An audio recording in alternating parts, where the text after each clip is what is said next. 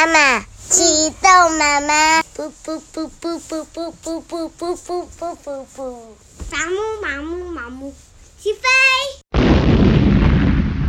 欢迎光临严家大宅，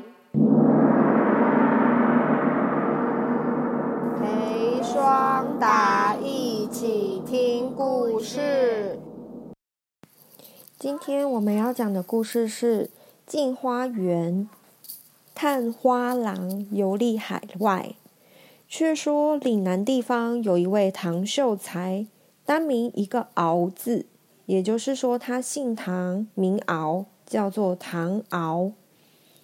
由于祖上留有产业，平日不愁吃穿。意思是说呢，他呀的爸爸妈妈、爷爷奶奶，还有他之前的那些。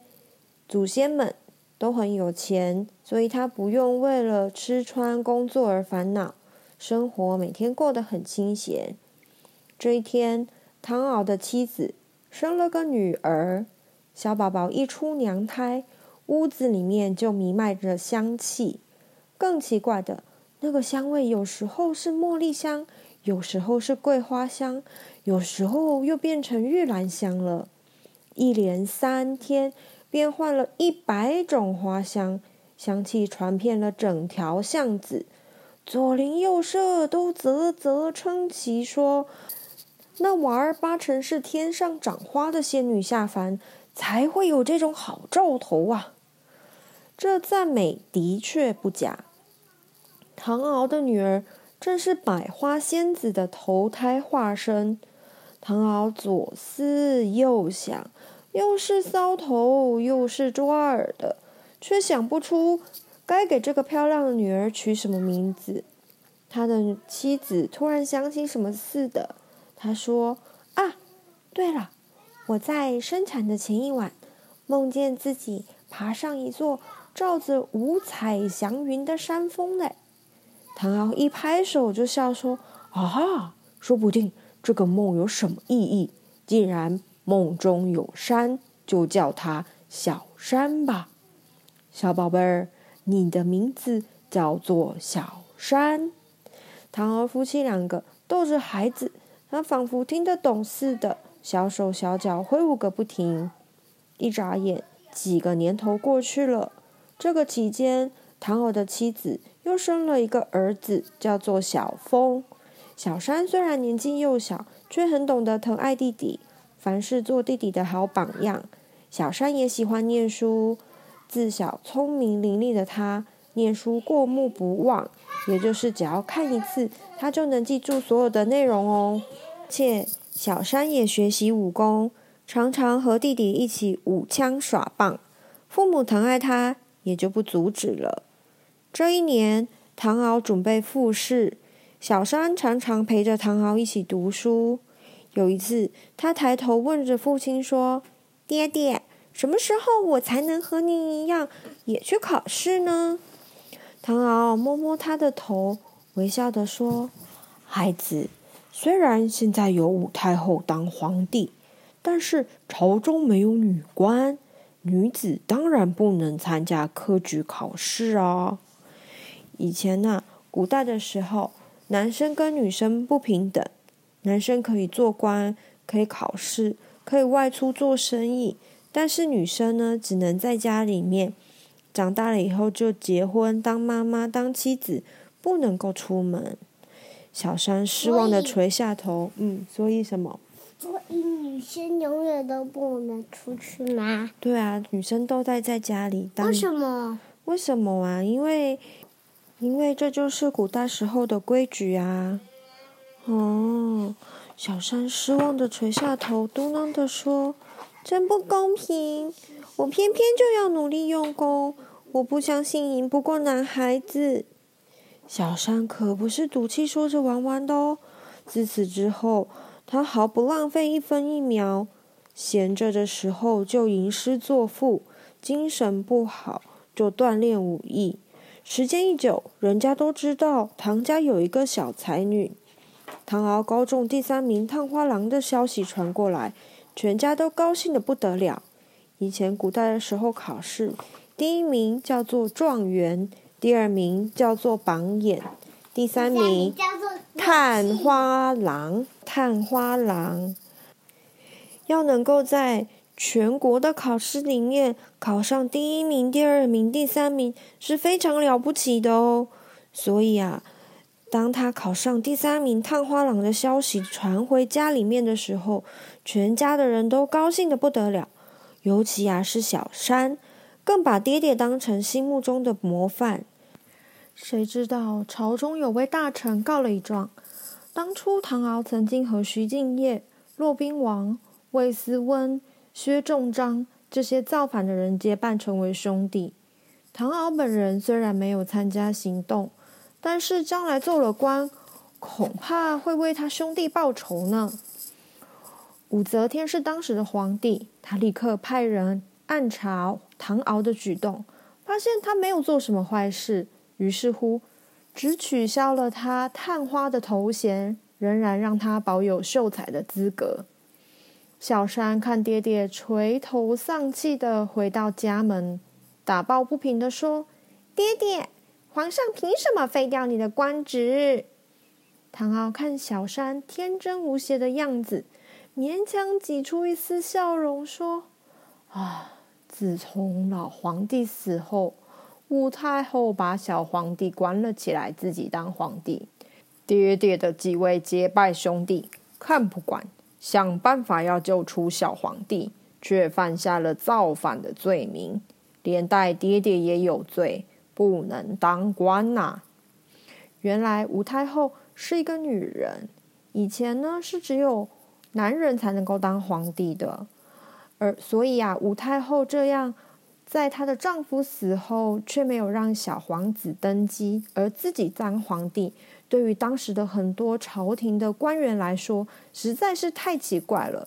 他们希望能够救出小皇帝，让吴太后不要继续当皇帝。小山不知道如何安慰父亲才好，小小的心灵里却暗暗的立下志愿。将来我非得替唐家争回这口气不可。唐敖受到了这个严重的打击，到处游山玩水，排遣心中的苦闷。渐渐的，也把功名看得淡了。他慢慢的放弃想要继续考试当官的这个念头。有一天，唐敖来到了郊外，看到前面有一座古庙，就是很旧很旧的庙宇，上面写着“梦神观”三个字。也就是做梦的梦，神仙的神，道观的观。唐敖心里想着：啊、哦，我的年纪也大了，回想这一生所做过的事，正像是好好坏坏的梦一样。如今无心再求取功名，不知道以后的遭遇如何，何不请神，何不请求神明指示一番呢？唐敖走进庙里，暗暗的向神明祷告。然后靠在神座旁边休息，恍惚之间，他看见一个小童，也就是一个小朋友走过来，对他说：“我家的主人有请。”唐敖随着小童来到了后殿，有一个老翁站在神桌前面，笑眯眯地说：“唐先生，我等你好久了呀。”唐敖正诧异着，老翁又说：“老夫看你的样子。”好像有看破红尘的意思，所以想请您进来聊一聊。唉，唐敖叹了一口气说：“我本来一心上进，希望在朝廷做官，解除百姓的困苦。谁知道才中了探花郎，就遭受到意外的打击，也是无可奈何。”老前辈有什么话可以指点指点我呢？老翁说：“啊，先生壮志未成，实在可惜呀。不过你还有很多事情可以做呀。传闻天上的百花仙子遭受贬谪，全部降生人间。”其中有许多花仙流落海外，并不在中国。先生可以寻访他们，再给予帮助，或是培植，这就是一件大功德。将来先生到了小蓬莱，功德圆满，便能成仙了呀。唐敖正想问清楚，那个白胡子老公公突然转身不见了。唐敖揉了揉眼睛，发现自己仍然坐在神座旁边。原来这是一场梦呀！抬头一看，哎，那个神像居然和梦中的老翁一模一样。唐敖大吃一惊，心里想着：如果我到海外走一趟，说不定真的有奇遇，也说不定。不过，那个老人所说的百花仙子到人间。究竟是怎么回事啊？嗯，以后一定要小心留意，遇到什么好花，一定都要特别照顾。